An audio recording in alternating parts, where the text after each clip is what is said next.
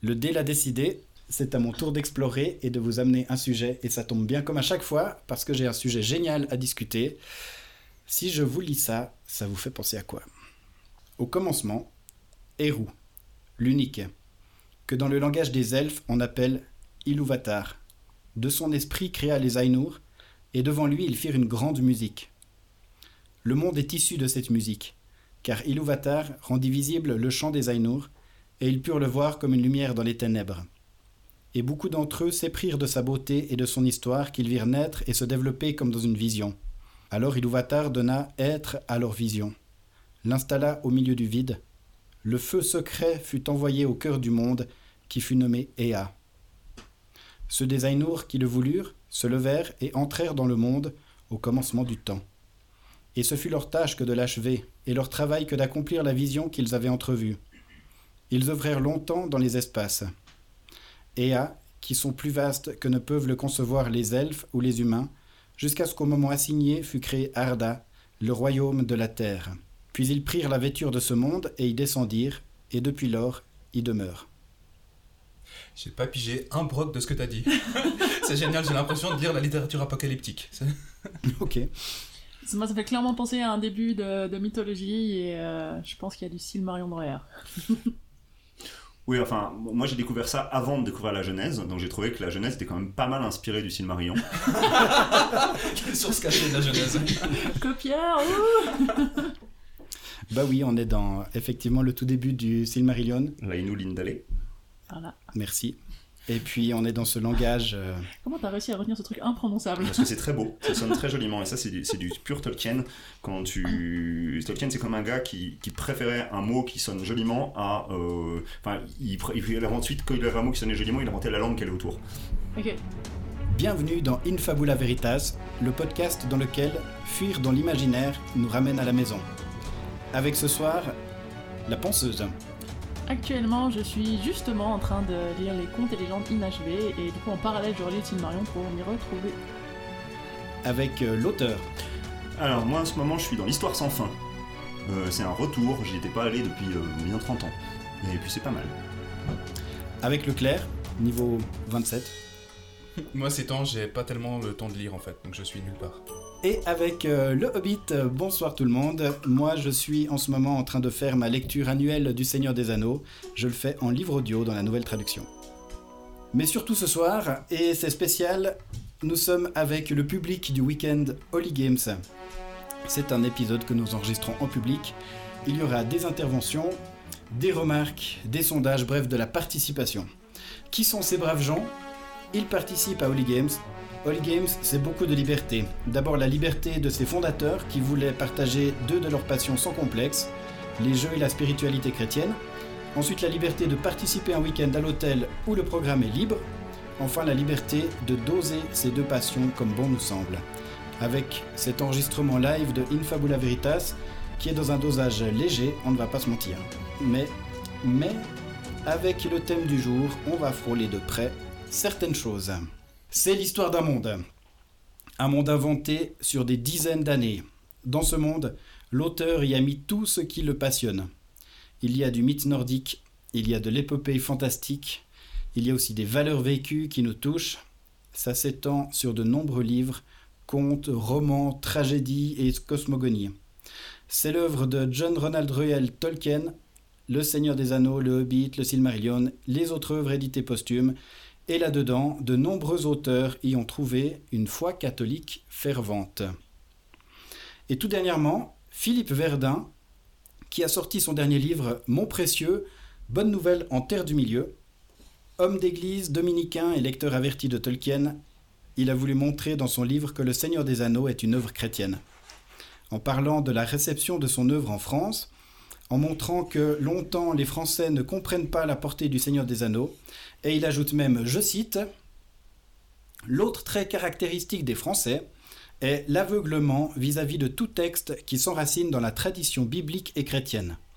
Il y a une occultation des fondements bibliques et chrétiens de notre culture, sauf dans le domaine patrimonial, les vieilles pierres. À tel point qu'on ne voit pas dans un texte venu de la culture anglo-saxonne les références implicites et le terreau liturgique ou sacramentel, donc on ne comprend pas ce qui se passe.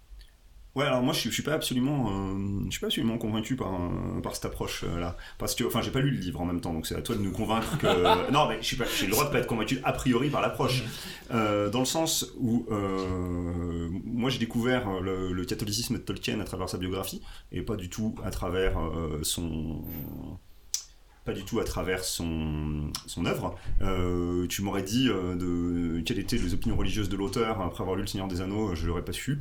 J'aurais dit sans doute de tradition chrétienne, mais ça se voit pas trop. Et euh, je suis assez convaincu qu'en fait, il a quand même assez volontairement expurgé beaucoup de choses. Alors oui, il y a des choses qui se voient dans le Silmarillion, dans Inulin Dale, tout ça, on voit bien que ça se rapproche d'un monothéisme, etc. Mais, euh, la présence christique dans l'œuvre de Tolkien, je la vois pas, moi. Ce qui est intéressant, c'est que dans l'univers de Tolkien, il y a, si je me trompe pas, en fait, aucune religion, aucune, euh, où il n'y a pas, de, en tout cas, pas de référence à. Exact. Il n'y a pas de système de religion développé Mhm. comme il y a dans plein d'autres œuvres de fantasy. Bah, moi, ce que je trouve très fort dans le Seigneur des Anneaux et dans Silmarillion, c'est que justement, il n'y a pas de religion qui est ins- instituée, instaurée, euh, voilà, avec des rites définis.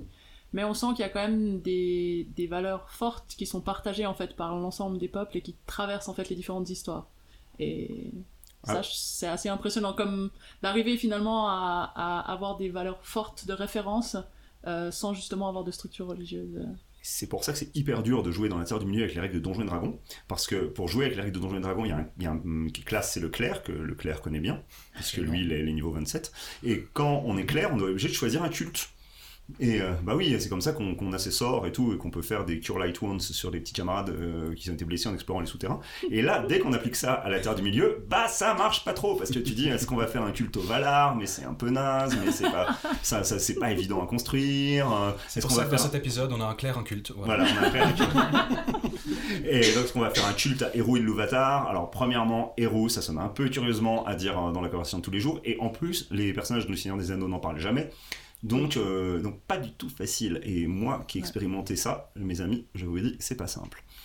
Je crois qu'on est tout à fait d'accord pour dire que, effectivement, dans les œuvres de Tolkien, en particulier euh, dans ceux qui sont les plus connus, Le Seigneur des Anneaux, Le Hobbit, qui ont été vraiment, qui ont été vraiment édités euh, par lui-même, enfin, c'est lui qui a, qui a fait le, le- le travail, euh, il n'y a, rien. Il a même écrit dans une de ses lettres que, volontairement, à un moment donné de, de son œuvre d'écriture, il a retiré toute mention à quelque religion que ce soit. Parce qu'il voulait pas en faire... euh, il voulait pas en faire quelque chose euh, de, de, de- d'évident, de systématique, euh, voire même d'allégorique. Il voulait simplement écrire quelque chose qui le passionne. Et puis, il voulait que, euh, à l'intérieur, si on reconnaisse quelque chose de sa propre foi, ben, que ce soit par résonance et pas parce qu'il l'explique. Ce que, je, ce que je trouve particulièrement intéressant, si je peux parler en tant que clerc, parce que souvent de cantonner euh, la foi chrétienne dans une religion, je trouve ça extrêmement réducteur. À bien des égards, en fait, la religion, elle s'oppose à la foi chrétienne. Les deux, par moments, sont contradictoires. Et donc, de, de vous- là, euh, enlever complètement la dimension de religion, ça permet peut-être plus de ressortir euh, la substance ou la saveur qui est fait plus ce qu'est la, foi- la foi chrétienne. Mhm. Et c'est peut-être pour ça que ces textes nous parlent tellement directement au cœur, parce qu'il n'y a pas tout cet appareil euh, Mm. institutionnel et rituel lourd, mais qu'il y a quelque chose de, de vrai qui est là. D'humain, ouais. Parmi son exposition des arguments, euh, Philippe Verdun, donc l'auteur de ce livre, euh, développe et rappelle une conférence passionnante du professeur sur les contes de fées. Euh, une conférence bien connue des spécialistes. Et euh, Philippe Verdun relève trois éléments de cette conférence qui, selon Tolkien, font un bon conte de fées. Verdun avance avec d'autres spécialistes qu'en fait, ces trois éléments, quand ils sont activés, dans un récit, ces trois éléments évangélisent l'imaginaire. Alors là, je lis des, je dis des gros mots. Hein. Ouais, C'est-à-dire, ça peut-être on coupera. hein. On t'autorise, on t'autorise.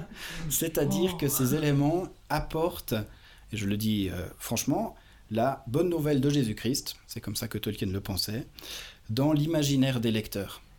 Une évangélisation de l'imaginaire.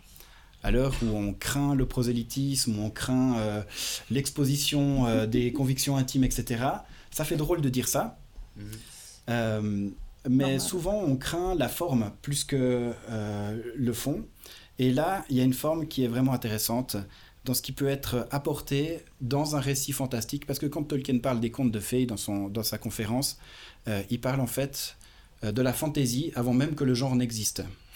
Et il l'a appelé euh, Fiery. Donc une évangélisation de l'imaginaire, la bonne nouvelle de Jésus-Christ proclamée, annoncée, euh, insérée dans l'imaginaire des lecteurs, Jésus-Christ, compris depuis la foi de l'auteur, depuis la foi de Tolkien comme catholique, donc Jésus-Christ comme principe fondateur du monde, comme vérité, avec un grand V, comme chemin et comme étant la vie. Et tout ça, non pas comme un concept philosophique, ni religieux d'ailleurs, mais comme une personne qui se donne en relation, qui se donne à tout être humain prêt à le recevoir. Donc un bon conte de fées, selon la lecture de la conférence de Tolkien par Verdun, rend l'imaginaire des lecteurs prêt à recevoir cette vie, cette vérité qui se donne. Ces trois points, j'ai envie d'en prendre deux. Une- Oh, trop facile. Voilà. Parce que comme ça, ça me donne la possibilité de, de choisir. Et ce sera notre tripode à deux pattes. C'est donc euh, ces éléments sont le recouvrement, l'évasion, la consolation, et tout ça mène à la joie.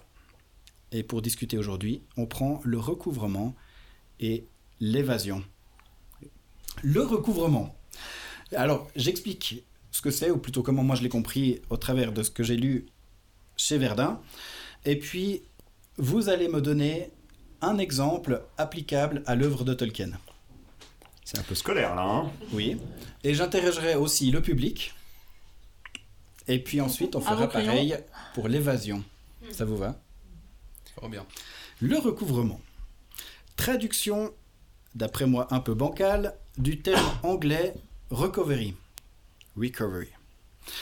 Le recouvrement est à comprendre comme des retrouvailles. C'est prendre quelque chose de banal de notre vie de tous les jours et de retrouver son côté merveilleux.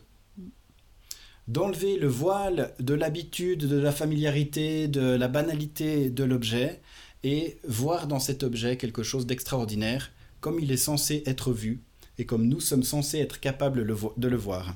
C'est un changement de regard, ou plutôt, comme le dit Tolkien lui-même, c'est de retrouver notre regard émerveillé d'enfant. Ce qu'un bon conte de fées peut faire, c'est par exemple nous montrer dans le conte de fées un dragon.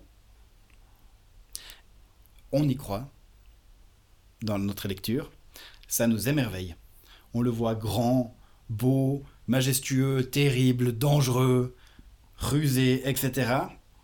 Et après cette expérience littéraire qui a frappé notre imaginaire, on revient à la vie banale du quotidien et tout à coup, on croise un chien ou un cheval. Et alors? Pour- pour- pour- Désolé, pour- c'est juste que ma voisine a un chihuahua, donc pour- pour- pour- il a la peine avec l'extraordinaire sur le chihuahua, mais Ouais, c'est pas grave. tandis, tandis que pour le dragon, moi, je l'aurais plutôt projeté sur un banquier privé, par exemple. Mais euh, Je continue mon exemple. Parce qu'en fait, c'est Tolkien, lui-même qui a pris cet exemple. hein. Oui, oui, oui, oui, pas, mais il connaissait pas de banquier. Et pas de chihuahua, Ok, on laisse la pensée se calmer un peu. Désolé. Et on poursuit. Tout à coup, on croise un chien ou un cheval. non, j'arrive pas.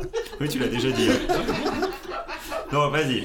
Euh, le, le chien, le cheval, et Voilà. on, on voit, on voit Et- un être extraordinaire à Voilà. travers l'animal commun. Alors, c'est exactement ça. On peut voir non pas un animal normal, ennuyeux, voire ridicule, mais on peut voir, tout illuminé qu'on est, ce qu'il y a de merveilleux dans ces animaux. Car notre imaginaire a été entraîné ou réentraîné à chercher l'extraordinaire. Alors voilà maintenant pour des exemples tirés de l'œuvre de Tolkien. À vous la parole. Euh, comme exemple, moi j'ai euh, la lumière. Parce que je trouve dans euh, autant Le Seigneur des Anneaux que dans le Silmarillion, euh, il y a vraiment fréquemment des références à la lumière, à son importance, à ce qu'elle apporte. Et euh, bah, typiquement dans Le Seigneur des Anneaux, il y a deux moments que, j'ai retrouvés qui m'ont un peu frappé sur cette ma- thématique-là. C'est à la bataille du gouffre de Helm quand euh, Aragorn, euh, à se lève sur le rempart, alors que- enfin, au milieu de la bataille, et, euh, et il se lève et il dit aux orques qui sont agglutinés devant lui que se lève pour regarder l'aurore. Et les gars, les orques évidemment ils comprennent pas. Et, Aragorn dit bah oui parce qu'on sait pas le nouveau jour qu'est-ce que ça peut apporter comme différence, comme nouvelle, etc. Euh, Il y a ce passage-là. Et l'autre passage, c'est euh, quand Frodon et Sam arrivent à la croisée des chemins, où d'un coup il y a un rayon de lumière qui fait euh, réapparaître la, tête couronnée de la statue qui a été défigurée par, par les orques.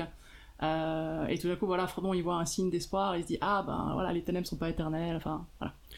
Et, et pour moi, voilà, donc il y a ces deux exemples-là, il y en a d'autres qui sont en lien avec la lumière. Et c'est vrai que bah, voilà, quand du coup je relis le Seigneur des le Silmarion, ben, quand il y, a du- y a du soleil dehors et qu'on n'est pas euh, sous les nuages, ben, voilà, ça me fait redécouvrir effectivement toute la richesse qu'apporte le fait qu'il y ait de la lumière. Parce que ben, les différences de couleurs, on les voit parce qu'il y a de la lumière. Euh, il y a des, des teintes de lumière qui sont juste magnifiques quand on voilà, regarde un coucher de soleil ou un lever de soleil. Et finalement, voilà, tous les contrastes et toute la richesse visuelle qu'on a dans notre monde, ben, elle existe grâce à la lumière. Et euh, du coup, voilà, de se rappeler que bah, c'est quelque chose d'incroyable et de génial de pouvoir voir et de pouvoir voir tous ces contrastes et toute cette richesse de, de couleurs qu'il y a. Et ça, c'est c'est assez génial. Super. Voilà. L'auteur? Euh, c'est frappant parce que j'avais pas. euh, euh, tu m'as tu m'as donné un exemple aussi, euh, toujours sur la lumière. Euh, moi, le, le- mon passage préféré, c'est le passage de après le, le combat contre euh, contre l'araignée, euh, contre euh, Shelob dans le souterrain. Le moment où Sam sort la fiole qui contient Ouais. un morceau de la lumière des Arendil, la lumière des Silmarils. Et Mhm. là, euh, il y a quelque chose de très beau, moi je trouve, parce qu'on voit quelque chose du, de l'observation des étoiles, en fait. Comme si, à travers l'observation des étoiles, on, on libère tout un flot d'histoires complètement folles, puisqu'en plus, l'histoire des Arendelle, le, le navigateur, c'est la première histoire de Tolkien. Oui. C'est son, son, récit, son récit fondateur. Et, euh, et tout, on pourrait imaginer que tout le reste sert à justifier juste cette chose-là.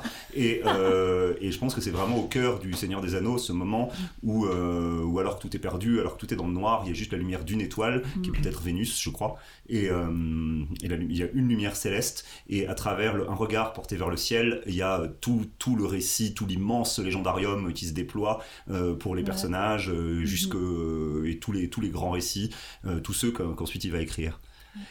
Et euh, ça, c'est pour l'aspect du recouvrement chez Tolkien, et en fait, j'avais pensé à autre chose parce que j'ai essayé de mobiliser ça euh, plus euh, relativement à mon travail. Et, et je pense qu'il y a dans le fait de passer par l'imaginaire pour éclairer ce, qu'on connaît de notre vie et ce, qu'on en voit, enfin, pour moi, c'est un, c'est un processus qui est, qui est vraiment. Enfin, je sais pas, je considère qu'il est très présent dans mon travail, euh, notamment parce que euh, j'ai écrit euh, plusieurs histoires qui se passent là où j'habite, c'est-à-dire à Romain-Motier, dans le, en Suisse, et aussi dans d'autres lieux que je connais et que, que j'ai habité. Et c'est pour moi une manière, en fait, d'enchanter ces endroits. C'est-à-dire j'ai j'ai écrit des, récits euh, qui se passent dans le futur ou dans des, dans des époques un peu alternatives. Et euh, quelque part, ces, ces histoires, elles sont toujours présentes en moi euh, quand, quand, je visite, quand je visite ces endroits. C'est une manière aussi de, enfin, de, de- d'enchanter ma, ma vision de l'endroit. Est-ce que tout ça est très évangélique? Je ne suis pas sûr. Mais euh, en tout cas, c'est un sentiment très fort et très puissant. Et c'est un, élé- un élément conscient quand tu écris de Ah oui, réenchanter oui. les lieux. Clairement, oui. Mm. C'est une manière de dire, euh, écrire sur un lieu et euh, inventer une histoire qui implique un lieu réel, qui implique des gens réels, qui implique euh, que, que je, qui sont toujours projetés, transformés, euh, métamorphosés par l'imaginaire, c'est une manière de les enchanter. Mm. Et puis de les garder euh, pour toujours près de moi. Je trouve intéressant parce qu'en fait, tu es en train de, de répondre complètement à l'envers à la question. Ah bah merci. Parce que c'est l'exemple inverse, effectivement. Non, mais en fait, ça montre que ton imaginaire, quelque part, a été euh, travaillé, entraîné à- à- à- au merveilleux. Et en fait, en tant qu'auteur, euh, tu es un peu un auteur-lecteur. Enfin, c'est comme si tu, tu étais, tu avais cette capacité euh, que tu as certainement entraîné euh, très fortement dans les fitness à hauteur, Mhm. et euh, de- de- d'être capable d'enchanter des lieux. Euh, en fait, je pense que c'est une- c'est un, c'est un travail de lecteur en réalité. Mhm. Euh, je veux dire, le, euh, et, et je pense que chez Tolkien, ce travail est très présent. Euh, puis si le, le cœur euh, émotionnel des histoires euh, des histoires de la Terre du Milieu, c'est la comté, c'est-à-dire la campagne anglaise, euh, c'est pas un hasard. Euh, si, euh, si les hobbits, ce sont euh, ses contemporains qui sont à peine déguisés. Je veux dire, il en est très conscient, puis c'est fait exprès, et puis, puis il se moque gentiment d'eux, et puis il se moque de, ces petits bourgeois de campagne. Voilà, parce que c'est quand même aventure de petits bourgeois de campagne anglais. voilà, c'est pour moi une manière aussi, enfin, c'est une manière pour lui, à travers cette moquerie très tendre, à travers ses aventures, de, de, de, dire aussi son amour de son pays, et puis de là d'où il vient, mm. et de, de, de ce qui l'entourait, et de ce à quoi il tenait qui, qui, était sans doute pas la banlieue d'Oxford, mais plus euh, le, euh, qui, qui, malheureusement est assez moche, mais, euh, mais plus le, voilà, c'est son monde, son enfance, son univers. J'ai pensé aux passages qui m'ont ému aux larmes quand je lisais Tolkien, et puis je, je, vous lis juste un, un tout petit extrait. C'est dans un des, je sais plus, c'est le quatrième chapitre, Une conspiration démasquée. Frodo sait qu'il doit partir en mission, puis il y a tout le poids de la mission qu'il pèse, et puis il doit quitter ses amis, de leur dire adieu. Mais je dois partir, dit Frodo. On n'y peut rien, mes chers amis. C'est malheureux pour nous tous, mais rien ne vous sert de m'en empêcher. Puisque vous en savez autant, je vous prie de m'aider et non de me nuire. Tu ne comprends pas, dit Pipin. Tu dois partir. Par conséquent, nous devons partir aussi. Mary et moi, nous partons avec toi. Sam est un chic type, et il se jetterait dans la gueule d'un dragon ou d'un chihuahua pour te sauver s'il n'était pas du genre à s'emmêler les pinceaux avant, mais il te faudra plus d'un compagnon dans cette dangereuse aventure. Mais très cher Hobbit, comme je vous aime, dit Frodo, profondément ému. Et c'est un passage, je trouve, tellement touchant, ce chapitre sur l'amitié qui lie les hobbits entre eux. Et euh, en plus, je lisais ça à, Elias pour l'endormir quand il avait 8 mois, et puis j'ai que dalle, mais euh, j'étais un peu sur les nerfs parce qu'il voulait pas dormir peut-être.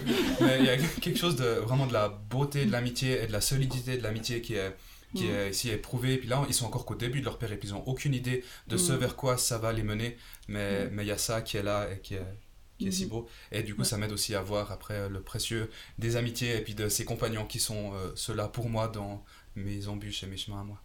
On va varier les voix et puis on va, on va interroger le public. Est-ce que vous avez des exemples, vous?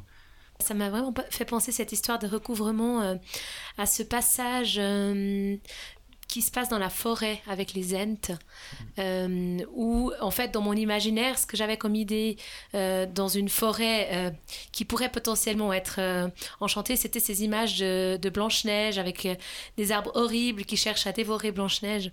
Et puis du coup, quand, au début de, ce passage dans la forêt, ce premier passage où on découvre les, les Ents, euh, il y a un dialogue avec euh, euh, un end qui se montre, qui se montre plutôt, je veux dire, menaçant.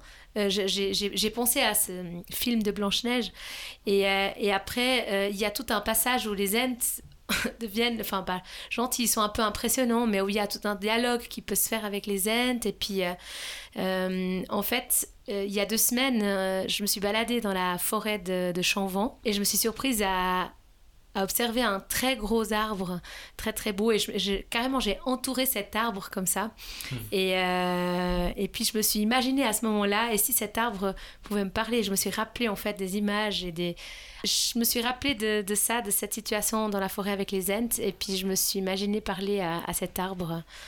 Euh, voilà. Excellent, merci. Très bel exemple de recouvrement, ouais. ouais j'ai hésité à, à, prendre ça aussi. Pour moi, le, la partie recouvrement, ce serait la, à la fin quand euh, on voit Frodon qui est couché dans un lit, et puis il y a Pipin, euh, Sam, et puis le dernier, non, j'ai plus le nom, qui arrive et puis ils sautent sur le lit, ils sont tellement contents de se retrouver et tout ça. Et puis voilà, c'est vrai qu'ils ont vécu une... oui, des choses terribles, mais en même temps, ils arrivent à se retrouver à la fin. Et ça, je trouve vraiment euh, magnifique. Hmm. Et ça m'a fait penser aussi tout d'un coup au au film du Hobbit, euh, le premier, quand il euh, y a les nains qui arrivent chez. D'un coup, j'ai un, un oubli du. Hein? Chez, Bilbo, voilà, juste. Euh, et puis qui chante une chanson. J'aime beaucoup mhm. la chanson. du coup, ouais, voilà. Ce, ce moment où ils se retrouvent, où vraiment, bah, dans, dans cette chanson, il y a un peu ouais, la vie qu'ils ont vécue avant mm. euh, que Smog arrive, ou je sais plus exactement, mm. mais. Cet aspect un peu fédérateur, comme ça, des gens qui se rassemblent malgré les épreuves et qui, qui vont Voilà, exactement. Mm. Puis dans un moment assez ordinaire, ils partagent un thé, des biscuits, puis ils font la vaisselle en plus dans le film, je sais plus. Ouais, puis il y a de, du quotidien enchanté, en fait. Oui, très clairement. Exactement, oui. C'est un très bel exemple, et puis en fait, c'est un exemple qui qui va résonner aussi avec le, le deuxième élément de notre tripode à deux pattes, euh, qui est l'évasion. Rien à voir avec le Seigneur des Anneaux, mais si vous voulez un exemple magnifique et flamboyant de- d'enchantement, de, réenchantement, de recovery, Mhm. euh, de lapin, Watership Down, c'est même, euh, le même titre en français qu'en anglais. Et là, ça réenchante le lapin. Vous verrez plus jamais un lapin de la même façon. Les lapins qui mangent au clair de lune, le comportement héroïque des groupes de lapins quand ils traversent la rivière, euh, la mort des lapins. C'est incroyable. Merci, Merci. beaucoup. C'est vrai que Tolkien n'a absolument pas le monopole, et je crois que c'était pas du tout le, but de, sa conférence, mais bien au contraire, de pouvoir, euh, euh, dire une fois clairement les éléments rassembleurs qui font qu'un conte de fées est un conte de fées. Et puis euh, pour moi, un, exemple de recouvrement, ce serait le rôle de la mémoire. C'est assez, frappant dans le Seigneur des Anneaux. Euh, ce qui permet à Elrond et à Gandalf de prendre des décisions. C'est parce qu'ils connaissent l'histoire du monde.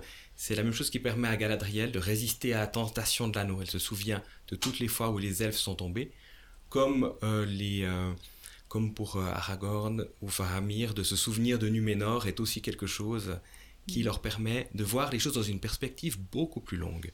Et en fait, le récit, le ré- les récits anciens, le souvenir, c'est un, un point de sagesse parce que ça permet non pas de vouloir agir immédiatement, comme la prise de la, prise de l'anneau par euh, Boromir pour attaquer immédiatement, mais euh, ça permet de euh, voir les choses dans une grande distance de temps et de se rendre compte que la situation présente dans laquelle il se trouve, c'est certes une crise majeure, mais qu'il y a voilà, un savoir et une espérance qui peut la dépasser. Donc en fait, là tu nous montres l'exemple d'un recouvrement que les personnages même du livre sont en train de vivre. On pourrait le, où je voulais, ouais, mais c'est bien que tu me rappelles ça parce que j'avais une deuxième partie dans ma pensée que j'ai oubliée parce qu'elle était recouverte par la première et que je n'en avais plus la mémoire. Euh, non, mais alors ce serait plutôt pour l'époque actuelle où euh, c'est vrai que la mémoire a tendance à commencer avec la chute de notre propre Sauron, c'est-à-dire euh, en 45 euh, avec la fin de la deuxième guerre mondiale et le monde se limite à cette- ces 60-70 ans. Mais en fait, on peut réfléchir le monde, l'écologie, le sens de la vie humaine, le sens de nos actions sur une durée beaucoup plus grande. Ça me fait penser, par exemple, euh, moi j'ai un exemple, j'ai parlé avec euh, des amis l'autre jour, ils me disaient, euh, tu vois, l'espèce humaine, c'est une espèce parasite, elle, vient là, elle détruit la nature, elle bousille tout ce qu'elle rencontre, on devrait disparaître. Après, je me suis dit, mais quelle perte de mémoire Ça fait environ 200 000 ans que l'espèce humaine existe, et là, on a un petit problème depuis 150 ans. Donc, c'est absurde de dire, parce que c'est ces 150 ans qu'on a une espèce parasite. Et en fait, il y a une perte de mémoire de euh, 190 000 ans de vie en harmonie avec la nature, qui permettrait de repenser notre rôle, par exemple. C'est juste. Merci. L'évasion. L'évasion, ce n'est pas de l'escapisme, ce n'est pas de la fuite. On en a souvent une compréhension péjorative de l'évasion. Il y a du genre littéraire qu'on soupçonne de, de- de faire évader ou de faire déserter les gens. Tolkien ne l'entendait pas du tout de cette oreille. Voilà ce qu'il répondait aux détracteurs de l'évasion. Je cite. Je n'accepte pas le ton de mépris et de pitié sur lequel on parle si souvent de l'évasion. On se trouve manifestement devant une confusion de mots autant que de pensées. Pourquoi un homme serait-il méprisé du fait que, se trouvant en prison, il essaye d'en sortir pour rentrer chez lui? Aussi, ne pouvant y parvenir, il pensait à autre chose qu'au geôlier et au mur. L'évasion, c'est réaliser par des indices semés notamment dans les contes de fées, que la vérité avec un grand V est plus vraie que notre réel, qu'il y a une réalité plus réelle, que notre monde n'est que le reflet corrompu du monde qui, en fait, est réellement le nôtre. Dans cette optique, l'évasion n'est pas une fuite, mais un retour à la maison. Pour des exemples tirés de l'œuvre de Tolkien, à vous la parole. Chers amis, Alors pour moi, euh, l'élément où je me sens, disons, entre guillemets, re- revenir à la maison euh, dans Tolkien, euh, c'est le fait que on est tous égaux par rapport au choix à plein de niveaux différents de ce que j'appelle entre guillemets faire face à l'obscurité et essayer d'aller euh, créer des choses qui sont positives ou qui vont amener un épanouissement. Euh, ou le choix bah, voilà, de laisser nos problèmes ou, de, ou d'être sans action vis-à-vis de, cette obscurité. Et ça, je trouve que c'est quelque chose euh, qui est très fort dans, alors plus dans le Seigneur des Anneaux, mais on le retrouve aussi quand même dans, dans le Silmarion et, et un peu dans le Hobbit. C'est que finalement tous les personnages, qu'ils soient grands ou petits, qu'ils aient beaucoup de puissance, beaucoup de sagesse ou pas du tout, finalement ils sont tous amenés à faire ce choix. À, à, bah, dans le Seigneur des Anneaux, c'est très présent avec la question de la tentation de l'anneau. Euh, et finalement, ben voilà, Sam, il, il, il, est confronté à la même épreuve que Galadriel. Alors, c'est des niveaux d'intensité différents parce que voilà, Galadriel a plus de pouvoir, mais finalement, ils sont tous égaux dans le fait de devoir se poser la question, puis de faire avec ce qu'ils sont eux profondément pour faire un choix en toute conscience. Et, et bah tu, tu en, en, parlais avant, bah là, Galadriel, elle se rappelle de justement toutes ces histoires que voilà plein de fois les elfes ils se sont fait avoir et que ben il faut pas reproduire ça et puis ben Sam par exemple à un moment donné c'est son bon sens de bite qui d'un coup quand il s'imagine maître du monde il dit non mais attends moi je suis un jardinier euh, je voilà je m'occupe de ma terre et puis j'ai pas besoin d'être maître du monde pour ça. Et, et je trouve cette égalité elle est c'est quelque chose de fort parce que voilà ça veut dire que à notre niveau dans, dans ce qu'on vit que ce soit pour une petite décision, que ce soit, voilà, est-ce que je m'énerve parce que le bus est en retard alors que bah, je peux rien y faire parce qu'il est pris dans les bouchons, ou euh, quelque chose, voilà, de beaucoup plus structurant pour sa vie, voilà, est-ce que, je sais pas, est-ce que j'accepte ce job, est-ce que je pardonne à cette personne de m'en fait ceci, de m'en fait cela, et bah, je trouve intéressant, voilà, dans le bouquin, c'est vraiment bien montré que à tous les niveaux qu'on est, on, on, est égal face à ce choix, et... Euh, et puis bah, du coup, bah, on peut le retransposer dans nos vies à différents degrés d'intensité. Et voilà, moi c'est ça qui me qui m'est venu comme exemple. Bel exemple. Alors euh, l'exemple que je vais vous donner, il m'a été donné euh, hier. Je préparais un service funèbre. On a plusieurs paroissiens qui nous ont quittés et là j'étais avec euh, la famille de voilà un des défunts, un homme que j'aimais beaucoup. Et dans la préparation de ce service funèbre, j'ai demandé comme je le fais d'habitude, si la famille avait des choix de, morceaux de musique, quelque chose comme ça. Et là, le fils a demandé, et il avait des larmes aux yeux quand il a demandé ça, si un des morceaux qui pouvait être choisi, c'était le chant de la comté de, dans Le Seigneur des Anneaux. Et c'était un chant qui, lui, l'a énormément touché. Il a fait un tour du monde pendant deux ans et il l'écoutait souvent. Et puis pour lui, ce chant, c'était pour. Bah, il y avait un retour à la maison là, de manière assez euh, euh, claire. Pour lui, ça le faisait penser à la maison un retour à la maison et il partageait ça avec son père, le défunt. Et puis, euh, dans le cadre euh, là, d'un service funèbre ou euh, quelque part dans l'espérance chrétienne, euh, à travers la mort, il y a quelque chose de l'ordre d'un retour à la maison. Et, et ce, bah, chant, il, évoque ça. Donc, pour, pour eux, voilà, c'était ce retour à la maison qui est vécu ben, là par, par leur père. Okay. Wow. Je crois qu'on peut pas faire plus authentique comme exemple. Merci. si je peux me permettre, juste puisque je suis là, j'aimerais juste dire un poil plus sur euh, le lien en, entre, euh, puisque là c'est un cas où il y a le lien très clair entre l'espérance chrétienne et puis un élément chez Tolkien, puisque un peu plus loin dans sa conférence, Tolkien parle explicitement de ça. Je, je profite juste de dire deux mots. Euh, pour Tolkien, et c'est ce qui justifie ce lien, euh, c'est euh, l'évangile, c'est un conte de fées. Euh, dans, sa substance. C'est une histoire qui commence dans la joie, qui finit dans la joie, qui a plein de rebondissements, de retournements. C'est un conte de fées. Mais à la différence des contes de fées, il est vrai. Dans le sens qui s'est passé dans l'histoire. Donc les autres sont vrais hein, dans, un, dans, un, autre sens, mais là il est vrai parce qu'il s'est passé dans l'histoire. Et donc Tolkien dit, ça là, vers la fin de sa conférence dont on parle, il dit Et cette histoire, l'évangile est suprême et elle est vraie. L'art a été vérifié. Dieu est le Seigneur des anges, des humains et des elfes. La légende et l'histoire se sont rencontrées et ont fusionné. Et c'est le fait que pour Tolkien l'évangile euh, soit vrai dans l'histoire qui permet de prendre ces éléments dans l'imaginaire, parce que sinon c'est juste des souhaits pieux. Mais c'est de prendre ces éléments, se laisser toucher par eux et de réellement se laisser nourrir par eux. À méditer longuement. J'ai un peu de difficulté avec cette question. Et j'ai. Euh, en fait, une, une chose qui, a beaucoup nourri ma relation euh, au Seigneur des Anneaux, c'est le fait que c'est une œuvre euh, d'abord qui est un peu désespérante parce que on te présente un monde extrêmement beau. Présente, il y a beaucoup de scènes de beauté et de choses comme ça, puis après ça n'existe que dans un livre.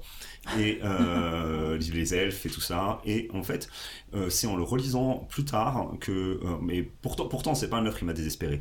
C'est, mais c'est un sentiment comme ça que, que j'avais un peu. Et en le relisant plus tard, j'ai fini par comprendre quelque chose de très frappant que le Seigneur des Anneaux, c'est pas de la fantasy, c'est pas euh, oh bonjour, on va jouer dans un monde imaginaire. En fait, c'est une œuvre qui est, c'est une œuvre, c'est une œuvre d'art, c'est une œuvre d'imagination et c'est une œuvre en fait où Tolkien capture de, de, nombreuses choses de, ses sentiments, de sa relation au monde, de sa relation chrétienne sans doute, de sa relation de marcheur, de sa relation d'amis, de, beaucoup de choses, peut-être tout, tout ça rassemblé ensemble, que finalement euh, la vision, le, un passage que j'aime beaucoup, c'est un passage où les hobbits au début dans la comté croisent les elfes dans la forêt et là c'est extrêmement beau, euh, où ils chantent le chant Elberet et il y a de très nombreux passages, vraiment euh, je vais pas citer là-dessus, et j'ai été très réconforté de me dire qu'en fait c'était que depuis tout le temps, Tolkien ne parlait que du monde. Euh, depuis le début, euh, depuis que je le lisais, il ne parlait que du, que du monde, euh, du monde tel qu'il le voit, tel qu'il le rêve, tel qu'il pense qu'il est réellement.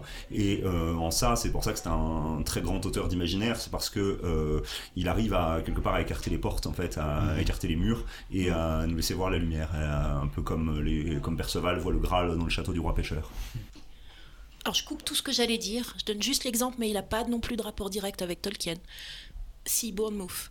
J'ai rencontré l'année dernière un, monsieur qui est un, ex-prisonnier et qui, euh, dans sa cellule, et qui avait de graves problèmes mentaux, qui, dans sa cellule, dessinait des éléphants. Et j'y repensé là en, t'écoutant et à travers ce que je trouve très beau chez Tolkien, euh, cet exemple du prisonnier qui cherche à penser à autre chose qu'à ses murs. Donc c'est pas un exemple qui est lié à Tolkien, mais c'est enfin pas directement, pas à son œuvre, mais c'est un exemple qui est lié à l'art et à la fonction que, que l'art euh, pouvait avoir pour, euh, pour ce monsieur dans une situation assez désespérée. Mmh. Alors moi je pense comme exemple, c'est le départ à Valinor clairement, euh, ça, pour moi, c'est un peu le retour à la maison euh, de ces elfes et c'est euh, c'est aussi quelque part le retour à la maison pour mes ancêtres qui sont, qui sont partis et que je retrouverai un jour quelque part dans un paradis et, et pour moi, probablement, le jour où, où je partirai de, de la terre. Voilà.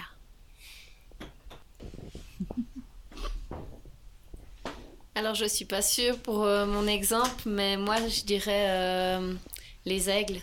Quand ils, quand ils viennent, en fait, euh, prendre Frodon, qui est sur justement la montagne, là, qui est en feu. Mhm. C'est vraiment, je trouve, magnifique, où ben, on voit Frodon se réveiller, puis tout d'un coup, ben, voilà, il repart, et puis c'est après que, justement, il y a ses retrouvailles avec euh, la communauté. Mhm. Et sinon, je pensais aussi à Sam Gabji quand il parle de la femme qu'il aime qui est, euh, qui est restée dans la comté. Mhm. Mhm. Quand il en parle, euh, le retour à la maison, voilà. Tes, exemples, ils sont magnifiques, déjà celui d'avant, parce que tu, tu, nous emmènes toujours une étape plus loin, en fait, dans les thématiques qu'on va pas développer dans cet épisode-ci. La consolation, par exemple La consolation et la joie. Quand tu parles de ça, les auditeurs le voient pas du tout, mais moi je vois tes yeux qui sont, qui sont émerveillés et il y a de la joie, profondément. Et moi, mon exemple à moi, euh, c'est, ben, vous avez évoqué ces choses-là, c'est tout à la fin du livre. Euh, Frodon, Bilbo, Gandalf, l'équipe sont sur le bateau, ils sont partis.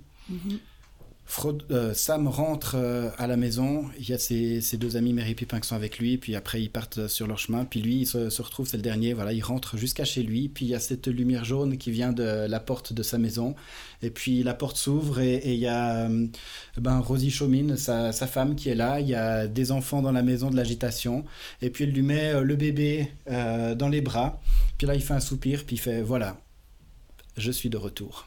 Mmh. Pour conclure notre discussion, quelques références bibliographiques et un extrait lu. pour les références bibliographiques, euh, je ne vais pas vous faire l'insulte de vous dire où trouver le Seigneur des Anneaux. Je pense que n'importe quel libraire, même très très incompétent, saura le trouver. On va, plutôt parler des, références un petit peu pointues qui ont servi à la préparation de cet épisode. Euh, tout d'abord, Mon précieux, Bonne nouvelle en terre du milieu de Philippe Verdun, c'est aux éditions du Cerf.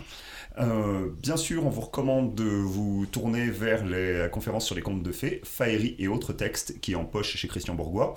Euh, et puis enfin, euh, le Hobbit a exhibé un livre plus scientifique et complet sur le, sujet de, Tolkien et la religion, qui s'appelle Ah, Tolkien et la religion, comme une lampe invisible, de Léo Caruter, et c'est aux presses de l'université Paris-Sorbonne. Je ne sers personne, dit Aragorn. Mais les serviteurs de Sauron, je les poursuis où qu'ils aillent. Peu d'hommes mortels en savent davantage sur les orques.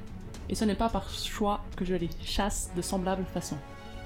Les orques que nous poursuivons ont enlevé deux de mes amis. En pareille occurrence, un homme sans monture ira à pied, et il ne demandera pas la permission de suivre la piste. Pas plus qu'il ne comptera les têtes de l'ennemi, sinon avec une épée. Je ne suis pas sans armes. Aragorn rejeta sa cape en arrière. Le fourreau elfique étincela comme il l'empoignait. Il tira son épée d'un grand geste, et la, la brillante lame d'Anduril s'illumina telle une flamme soudaine. Elendil cria-t-il Je suis Aragorn, fils d'Arathorn, et l'on m'appelle Elessar, la pierre d'Elfe, Dunadan, l'héritier d'Isildur, fils d'Elendil du Gondor. Voici l'épée qui fut brisée et qui est reforgée. Comptez-vous m'aider ou me nuire? Choisissez vitement. Gimli et Legolas regardèrent leurs compagnons avec grand étonnement, car ils ne l'avaient jamais vu dans pareille disposition. Il semblait avoir gagné en stature, tandis qu'Eomer avait rapetissé. Et dans son visage de chair et d'os, ils entrevirent un instant la puissance et la majesté des rois de pierre. Pendant un moment, Legolas eut l'impression qu'une flamme blanche dansait sur le front d'Aragorn comme une brillante couronne. Eomer recula. Son visage accusait le respect et la crainte. Son regard fier s'abaissa. Nous vivons vraiment d'étranges jours, murmura-t-il. Les rêves et les légendes prennent vie et surgissent d'entre les herbes. C'était Infabula Veritas, le podcast qui fait jaillir de l'herbe verte une vérité plus vraie. On se retrouve au prochain épisode pour une autre exploration humanifantaisiste.